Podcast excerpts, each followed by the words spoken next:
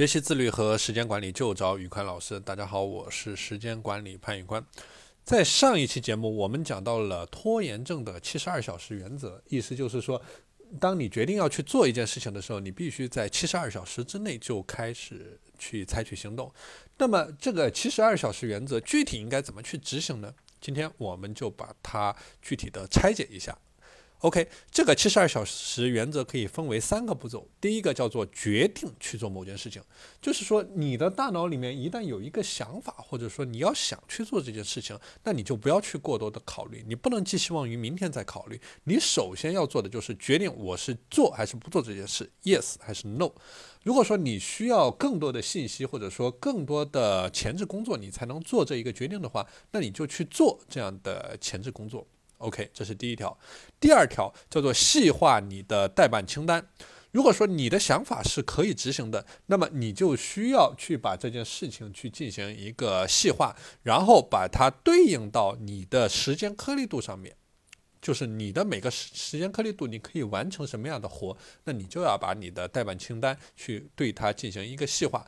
比如说，你如果想换一份工作，那么第一步可能是去写简历，于是我们就把写简历写为你的代办事项。那么你在七十二小时之内，你就要去对应你能否完成写简历的这样一个任务。或者说，如果不能，你需要多少个小时，或者说你需要多少个时间颗粒度，你才能够把写简历这个任务去给完成、完成、完成。所以说，你的每一个呃代办的任务，你都要有一个具体的时间节点，或者说经过你拆分的代办任务，都要有一个具体的时间节点。你需要多少个时间颗粒度完成？你需要在什么时候完成？这个都是要非常清晰的。第三点叫做开始行动，就是说。不管你的质量怎么样，或者说我们现在很多人他有完美主义的倾向，就是说当他做一件事情的时候，他一定希望有一个非常完美的呃过程，他会在。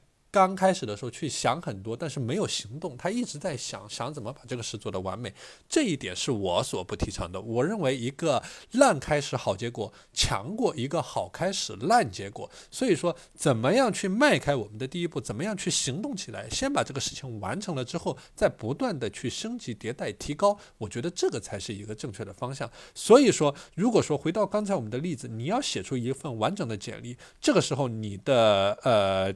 第一步可能就是先把这个简历给完成。你的简历里面要有你的工作的经历、你的工作的时间、你个人的信息等等。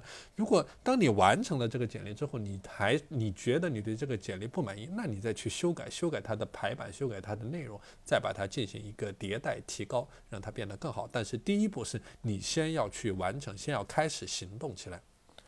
好了，今天的内容就和大家分享到这里。大家如果想学习时间管理和自律方面的知识，欢迎添加我的微信 p a n l e o n 一九八八。这里呢，我也给大家准备了全套的自律和时间管理的模板。大家如果想要免免费领取，就赶快添加我的微信 p a n l e o n 一九八八。我是时间管理潘宇宽，我们下期节目再见。